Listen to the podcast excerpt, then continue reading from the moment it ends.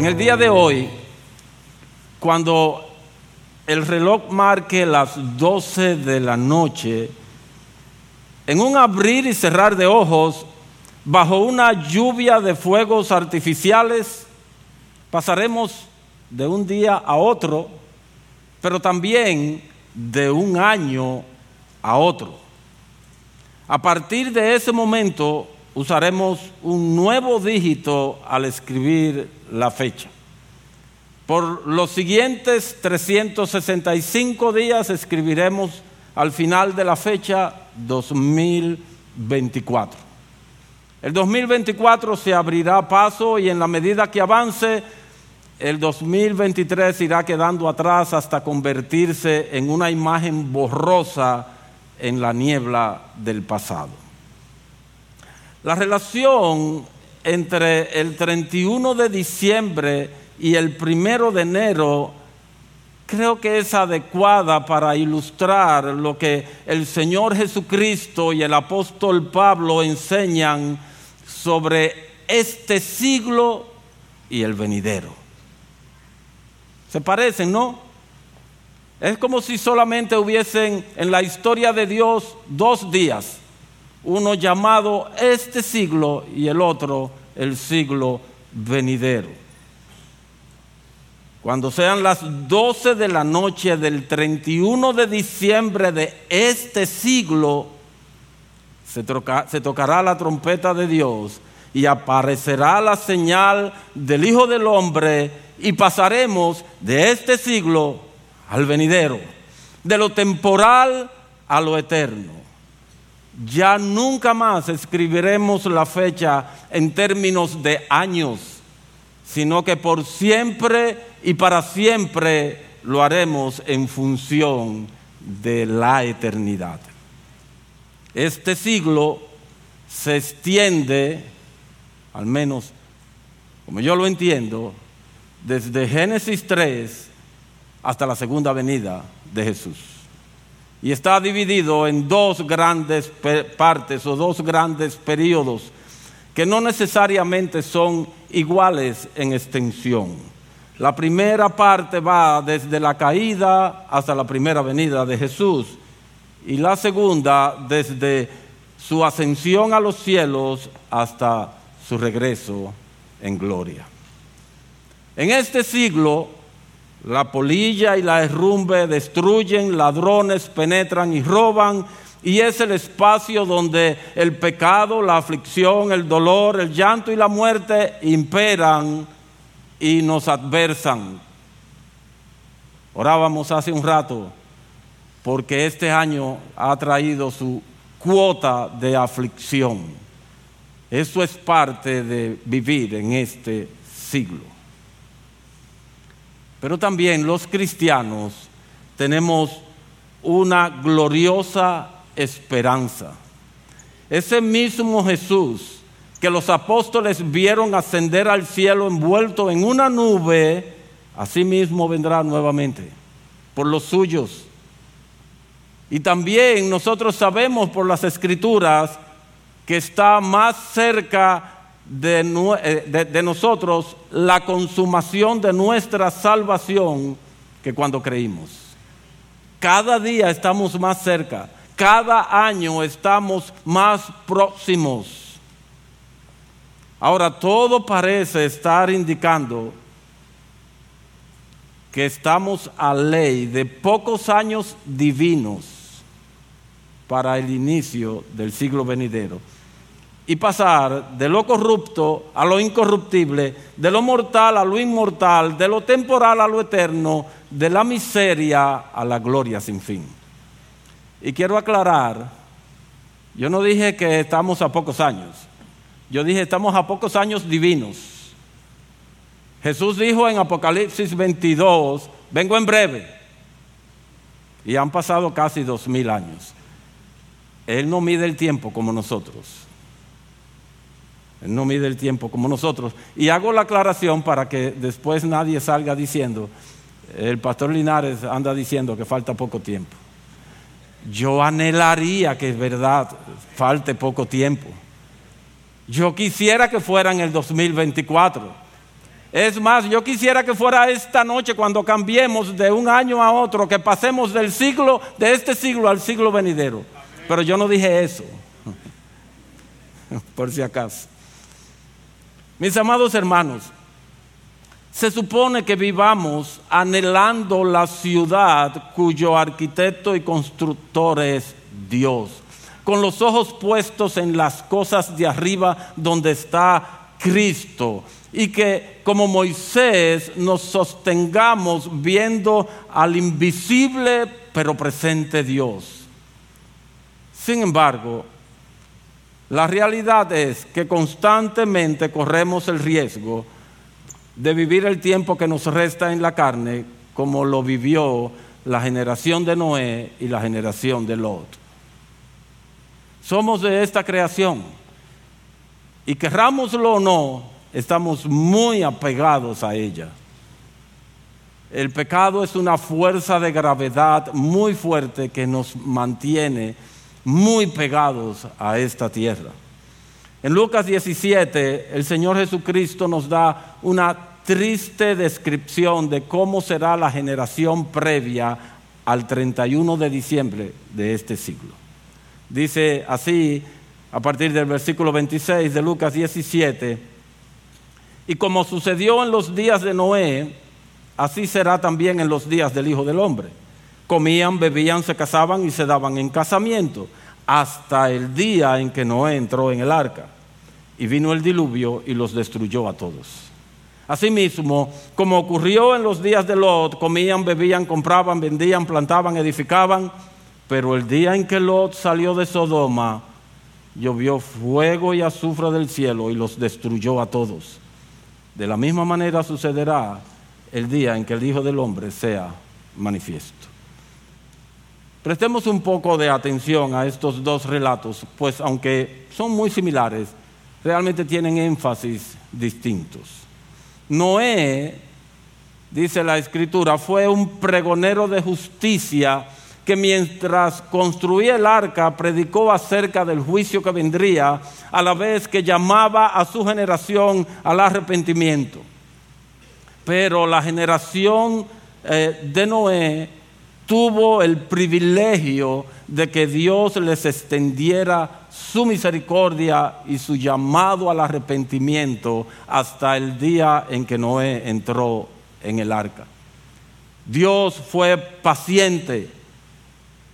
Por casi 100 años Noé construyó este monumento que no era otra cosa que un megáfono llamándolos al arrepentimiento. Pero todos, Absolutamente todos, con la excepción de Noé y su familia, rechazaron al mensajero y al mensaje de Dios. De manera que estamos hablando de una generación caracterizada, entre otras cosas, por la incredulidad. Y el Señor dice, así será en los días en que yo regrese. En el cumplimiento del tiempo de Dios, el más grande pregonero de justicia se ha levantado y por más de dos mil años ha anunciado el juicio venidero a la vez que llama al arrepentimiento de una manera constante y reciban de Dios la gracia, la misericordia y el perdón de sus pecados. Todavía esta generación disfruta de la paciencia de Dios y de su llamado al arrepentimiento y a creer en Jesús. Por la gracia de Dios hay una gran diferencia entre nuestra generación y la de Noé. Dios ha dispuesto que no solo ocho personas oigan el mensaje y se arrepientan y crean.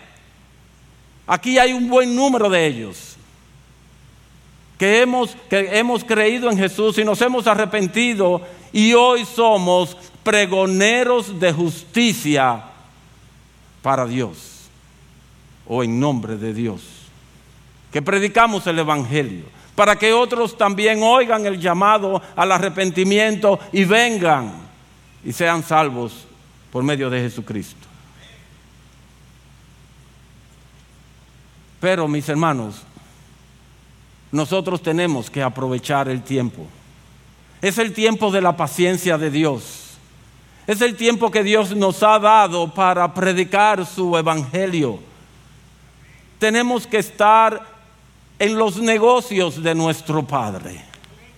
Su negocio es salvar pecadores y exaltar a su Hijo. ¿Estamos nosotros buscando esas oportunidades?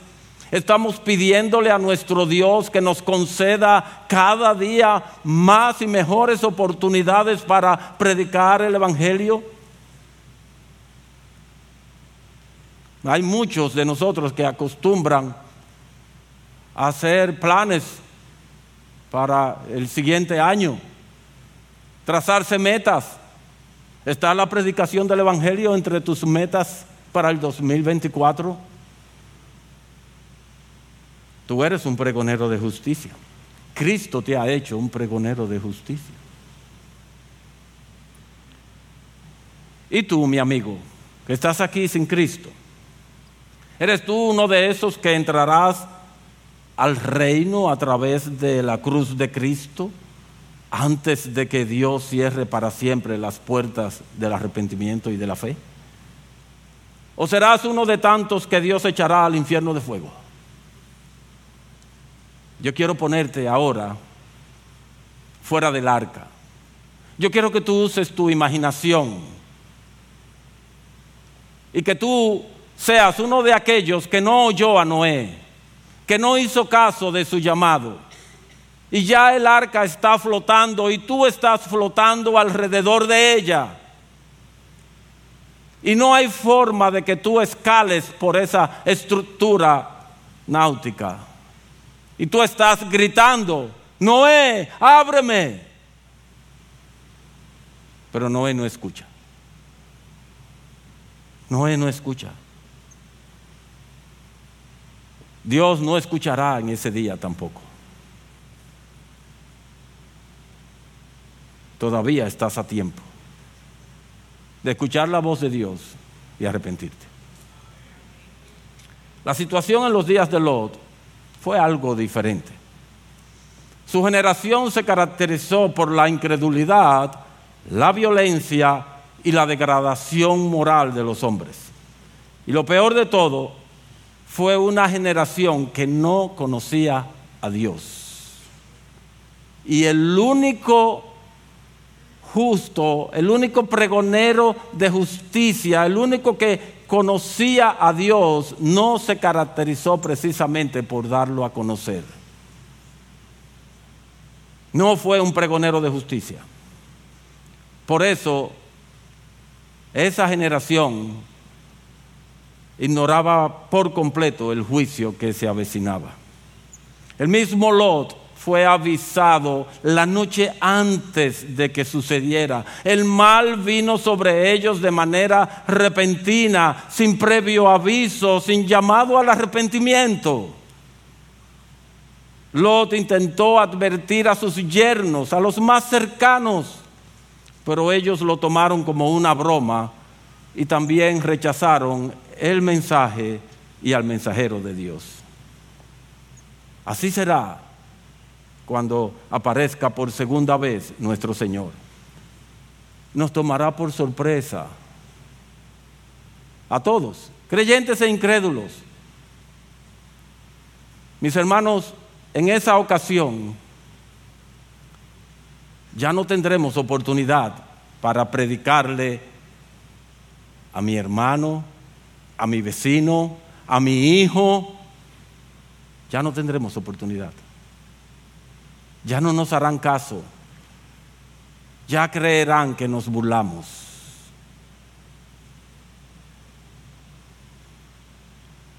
Cristo aparecerá en un abrir y cerrar de ojos y en ese instante se habrá terminado la paciencia de Dios y su gracia ya no se extenderá más sobre los incrédulos y todos, todos serán destruidos. Ahora, mi amigo, yo quiero volver a colocarte en esta situación. Yo quiero que tú te imagines que tú eres uno de los yernos de Lot cuando el fuego comenzó a caer sobre Sodoma. Imagina tu desesperación al descubrir que quien te predicaba no bromeaba, que los trataditos decían la verdad, que aquel predicador, aquel hermano que trabajaba contigo, te predicaba la verdad, que el infierno es real. Imagínate corriendo de un lugar a otro buscando refugio y el fuego cerrándote el paso a cada momento hasta descubrir horrorizado que no hay escapatoria alguna. Que la puerta de la misericordia y el perdón Dios la cerró. Oíste la llave girar sobre la cerradura y viste cuando Dios tiró esa llave a lo profundo de la eternidad para que jamás pueda ser hallada y esa puerta jamás pueda ser abierta. Imagina tu desesperación en ese momento. Todavía estás a tiempo. Y aunque nos encaminamos a esos días de Lot, lo cierto es que todavía estamos en la generación de Noé. Todavía hay tiempo para ti. Todavía hay tiempo para nosotros predicar el Evangelio. Todavía la gracia de Dios está disponible. Todavía el, llamado al arrepentimiento está. Todavía la cruz está.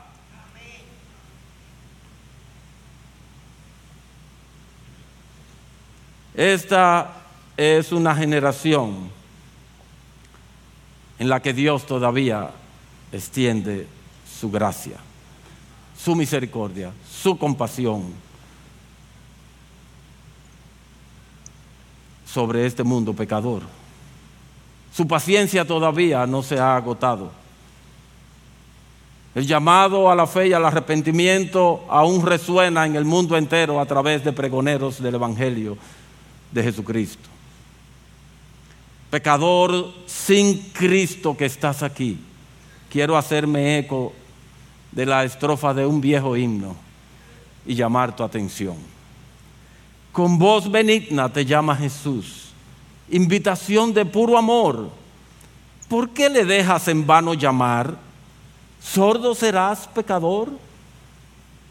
¿Qué se necesita para para librar tus oídos de los tapones de ceras del pecado. Cristo te llama hoy al arrepentimiento y a la fe. Oye su voz de amor y responde antes de que llegue el día en que la paciencia de Dios se colme y su juicio llegue sobre ti de repente. Mis hermanos y amigos, nosotros somos la generación que se encamina al 31 de diciembre de este siglo. En la medida en que avanzamos hacia ese momento, seremos testigos de toda la degradación, persecución y destrucción que Dios ha prometido que vendrá. Pero en ese día en particular, cuando den las 12 de la noche, no habrá fuegos artificiales estruendosos que iluminen el cielo de este mundo. Las pantallas de Times Square no proyectarán nada en, esa, en ese momento. Previo a esa terrible hora, sucederá el anticlímax del cuarto día de la creación. El sol, la luna y las estrellas dejarán de alumbrar sobre la tierra y tinieblas similares a las de Génesis 1.2 vendrán a ser el telón de fondo para que brille el esplendor de la gloria del Hijo del Hombre que vendrá en las nubes con poder y gran gloria. Y pondrá de esa manera fin al imperio de las tinieblas y dará inicio a una nueva creación iluminada por la gloria de Dios y el Cordero. Será un nuevo día, un nuevo día y eterno, un día de gloria, un día de gozo. ese día, el primero del siglo venidero, nuestro Señor aparecerá en el firmamento y todo ojo le verá. Todo ojo le verá.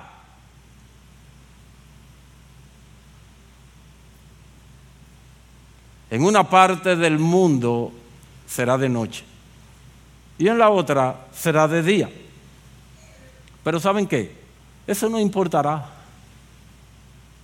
No importará si es de día o es de noche, todo ojo le verá. Le comentaba sobre esto a alguien y me preguntó, eh, le comentaba sobre esto a alguien y me preguntó, ¿y cómo será eso? Y yo le dije, yo no sé. Pero eso no es lo que importa, de cómo será. Lo que importa es que tú y yo lo veremos. Eso sí importa. Cuando Jesús vino por primera vez, el Padre puso una estrella en los cielos que, que lo anunciara a unos sabios de Oriente, lejísimos, lejísimos de Israel. Y luego envió una hueste de ángeles que lo anunciara a un grupo de hombres comunes y corrientes de su pueblo. Muy pocos se enteraron y prácticamente nadie se interesó en el hecho, en el hecho más trascendental de este siglo. Dios se hizo carne, como veíamos la semana pasada. Pero su segunda venida será diferente. No habrá estrella, porque Él mismo será la señal que aparecerá en el cielo y todos, creyentes e incrédulos, nobles y plebeyos, pobres y ricos, y todo ser humano lo verá.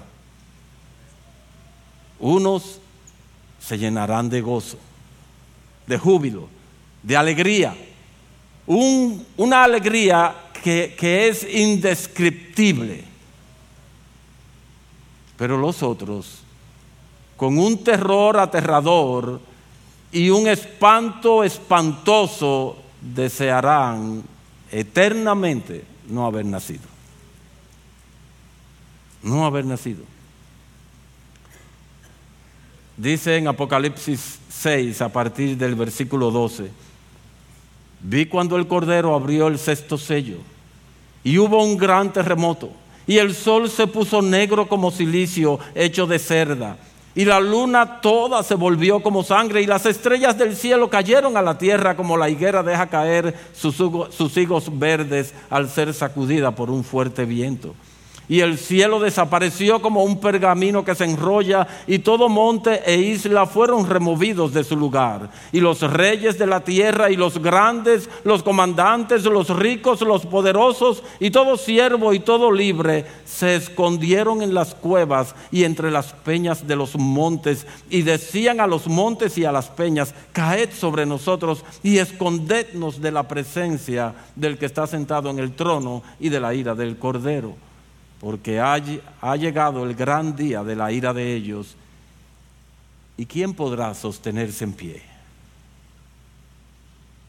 Ese día, las palabras de Pablo en Filipenses 2, 10 al 11 se cumplirán fielmente. Para que al nombre de Jesús se doble toda rodilla. Nadie podrá sostenerse en pie para que se doble toda rodilla de los que están en el cielo y en la tierra y de los que se escondan en las cavernas de la tierra. Y toda lengua confiese que Jesucristo es Señor para gloria de Dios Padre. Toda lengua. Lo puedes negar ahora. Puedes burlarte de Él ahora Puedes negarte a adorarlo ahora. Puedes incluso negar su deidad ahora. Pero ese día no. Ese día no. Hoy puedes ufanarte de ser incrédulo, ateo, agnóstico. y ser parte de una élite que se enorgullece de no ser estúpida por creer en la Biblia. Pero ese día no. Ese día tú dirás con tu boca lo que probablemente has negado toda tu vida, que Jesucristo es Señor. Pero no para salvación. En el caso de aquellos que no conocen a Cristo, sino antes de ser condenado. Isaías 2.20 nos dice, aquel día el hombre arrojará a los topos y a los murciélagos, sus ídolos de plata y sus ídolos de oro que se había hecho para adorarlos, y se meterá en las cavernas de las rocas y en las hendiduras de las peñas ante el terror del Señor y ante el esplendor de su majestad cuando Él se levante para hacer temblar la tierra. Pero tal cosa no será exclusiva de los que vivan en ese momento. Los que fallecieron desde Abel hasta el último de los muertos de este siglo serán despertados y hechos partícipes. Dice el Señor en Juan 5:28, no os admiréis de esto, porque viene la hora en que todos los que están en los sepulcros oirán su voz y saldrán todos, sin excepción. Habrá mucha gente ese día.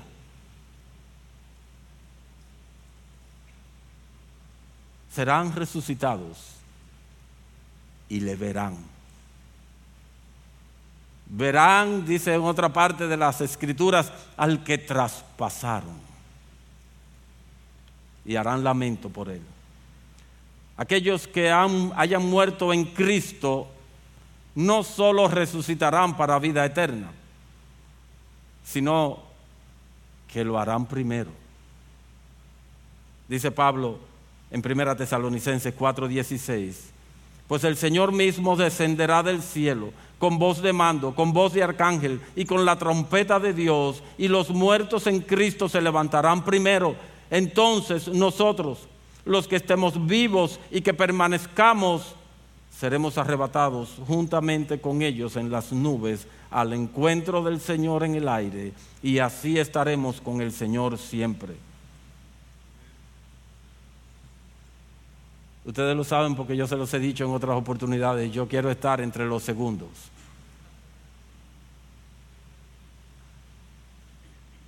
Hay un orden en la resurrección, dice Pablo en 1 Corintios 15, 23. Cristo las primicias, luego los que son de Cristo en su venida. Y en ese instante ocurrirá algo interesantísimo de imaginar. Difícil, pero interesante. Dice, dice en 1 Corintios 15, 51.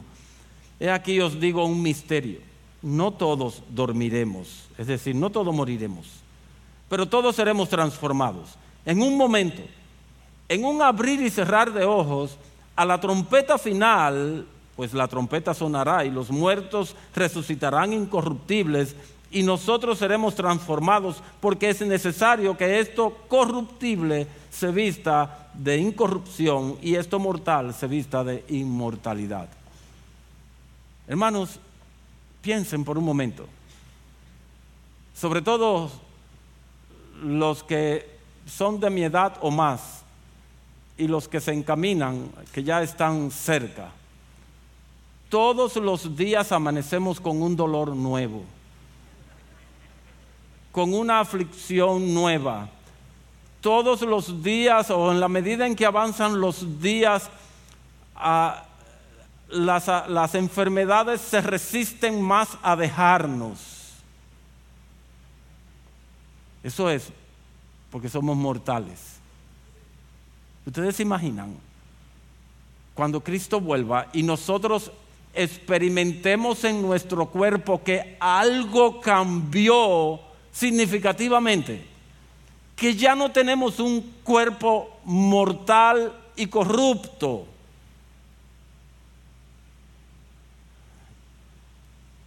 Para mí me resulta interesantísimo, pero, pero difícil de imaginar. Vivimos en la carne. Ustedes se imaginan en un abrir y cerrar de ojos, como dice, como dice Pablo, que nuestros pensamientos serán limpiados por completos y para siempre. Que ya no tendremos un solo pensamiento pecaminoso. Que ya no habrá una sola emoción pecaminosa. Que ya no habrá un solo acto de nuestra voluntad que sea reprochable por parte de Dios. ¡Wow! ¡Wow! Yo quiero experimentar eso. Los que mueran ya vendrán perfeccionados de allá. No experimentarán eso. Ese privilegio lo tenemos nosotros, los que hayamos quedado. Y hasta que el Señor no me demuestre lo contrario, yo seguiré orando por ser de esa generación que le verá con estos ojos físicos. En ese preciso momento, Cristo será glorificado en sus santos y admirado por entre todos los que han creído. Y de ahí en adelante habitará entre nosotros y nosotros seremos su pueblo y Dios mismo estará entre nosotros.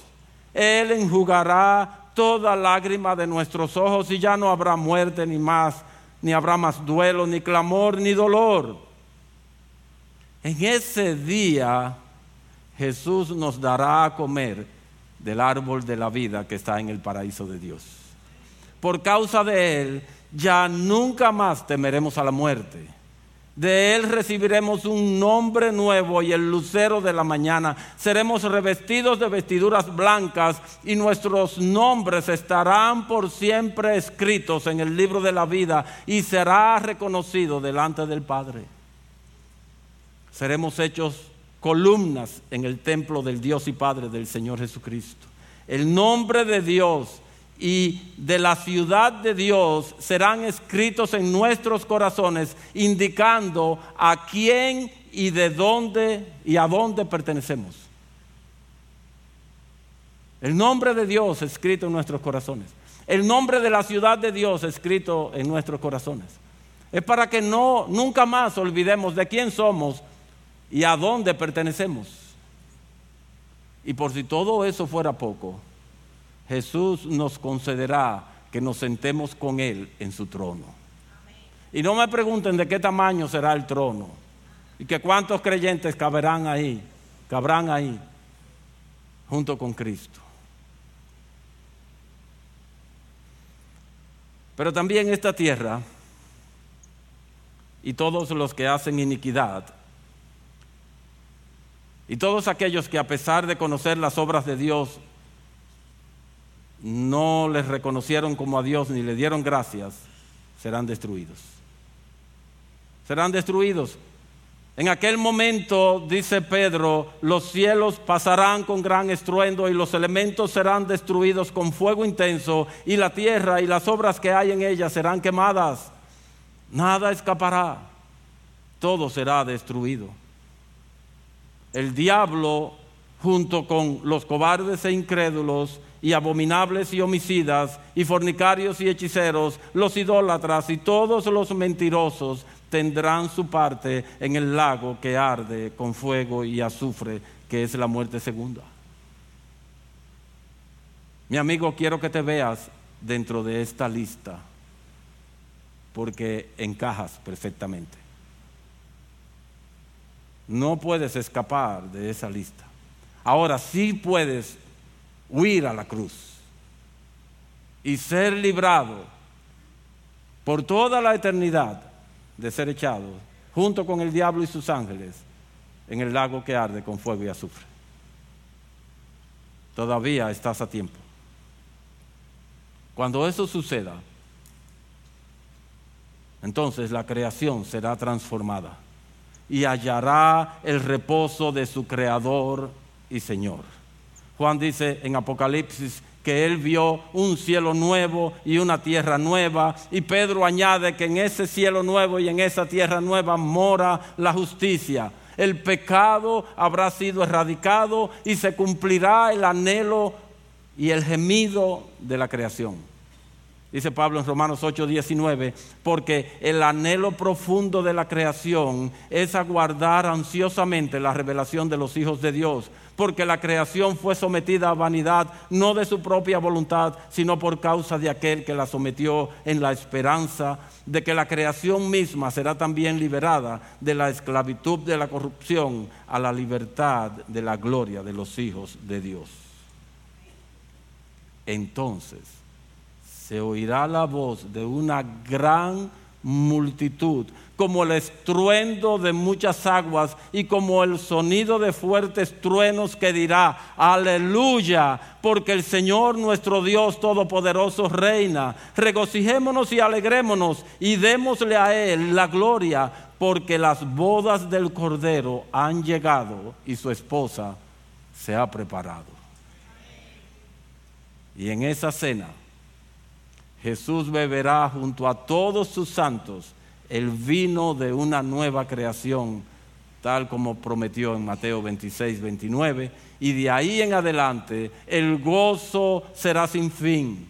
Nunca más diremos que estamos en el año tal o cual, sino, como dije al inicio, hablaremos en términos de la eternidad. Antes de finalizar, permítanme leer las últimas palabras de Jesús registradas en la Escritura. Sí, vengo pronto. O como dice la reina Valera, sí, vengo en breve. Hace casi dos mil años que el Señor pronunció estas palabras y aún no regresa. Pero cuidado, hermanos no caigamos en el error de los destinatarios de la segunda epístola de Pedro. ¿Dónde está la promesa de su venida?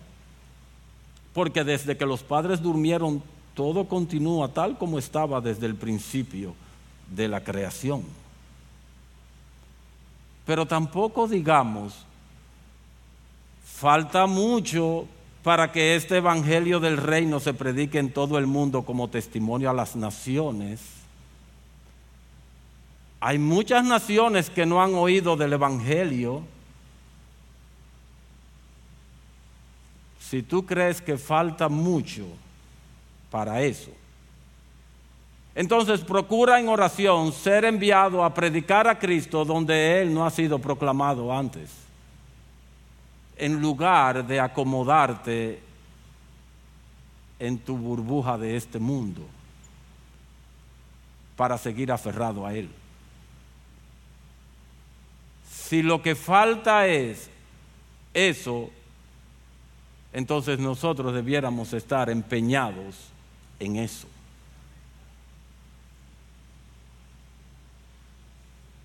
De esa manera no solo serás un espectador, sino, como dice Pedro, uno que apresura la venida del día de Dios y por ende uno que apresura el disfrute de nuevos cielos y, nuevas, y nueva tierra donde mora la justicia. Mis hermanos, les propongo que nos planteemos vivir el tiempo que nos queda en la carne o el tiempo que resta para la venida de nuestro Señor, con los ojos puestos en las realidades del siglo venidero. Permíteme sugerirte algunos motivos de oración que debieran ser elevados, ser presentados por cada uno de nosotros más frecuentemente quizás de lo que lo hacemos. Ora para que el Señor te conceda crecer en amarlo con todo tu corazón, con toda tu alma, con toda tu mente y con todas tus fuerzas. Y créanme hermanos, hay que orar por eso porque por ser personas de este siglo, de manera natural nosotros no amamos a Dios. De manera natural nosotros nos amamos a nosotros mismos y a las cosas de esta creación que satisfacen nuestra carne y nuestra pecaminosidad. Amar a Dios es sobrenatural. Para que nosotros pudiéramos amar el chin que amamos a Dios, la segunda persona de la Trinidad tuvo que dejar los cielos, tomar, hacerse hombre, tomar forma humana, hacerse un siervo, humillarse hasta la muerte y muerte de cruz. Resucitar, ascender a los cielos, enviar su espíritu a morar en el corazón de aquellos que creemos, para que entonces pudiéramos dar cabida en nuestros corazones a amar un poquito a Dios. Entonces, esto no se logra sencillamente deseándolo, hay que pedirlo y pedirlo con insistencia, con denuedo. No debe ser la oración del primero de enero o de la, o de la noche o de la noche del 31 después de las 12 de la noche. Bueno, ya primero de enero. Ahorita debe ser una oración de todo el año. Debe ser una oración hasta que veamos la señal del Hijo del Hombre viniendo en las nubes del cielo. Ora que el Señor te conceda deleite de pasar tiempo con Cristo a través de su palabra. El Señor dijo que toda la escritura habla de Él. De manera que leer nuestras Biblias es pasar tiempo con Él. E, él no está presente como cuando vino por primera vez y sus discípulos andaban con Él para arriba y para abajo. Pero nosotros seguimos siendo sus discípulos y Él sigue con nosotros para arriba y para abajo. Lo que pasa es que a veces nosotros no lo percibimos cuando leemos su palabra. Oremos que el Señor abra nuestros ojos, expanda nuestra mente para que, podemos, para que podamos verlo y ser por Él enseñados. Amar a Dios. El que me ama, mi palabra guardará. Amar a Dios está íntimamente ligado a su palabra. No podemos decir que amamos a Dios mientras su palabra es aburrida. Eso no es posible. Su palabra debe ser el deseo de mi alma. Yo debo acudir a ella con expectativa en mi corazón de que Dios va a hablarme a través de ella, de que Dios me va a mostrar a Cristo a través de ella, de que yo puedo ver a Cristo, de que yo puedo oír a Cristo, de que yo puedo aprender sus maneras para ser transformado a su imagen. Oremos por eso. Oremos para que el Señor nos conceda tener un corazón conforme al de Dios. ¿Ustedes creen que eso solamente fue exclusivo de David? Todo creyente debería tener un corazón conforme al de Dios, por causa de Cristo. Y deberíamos crecer en esa conformidad cada día. Es hacia allá que nos encaminamos, hermanos.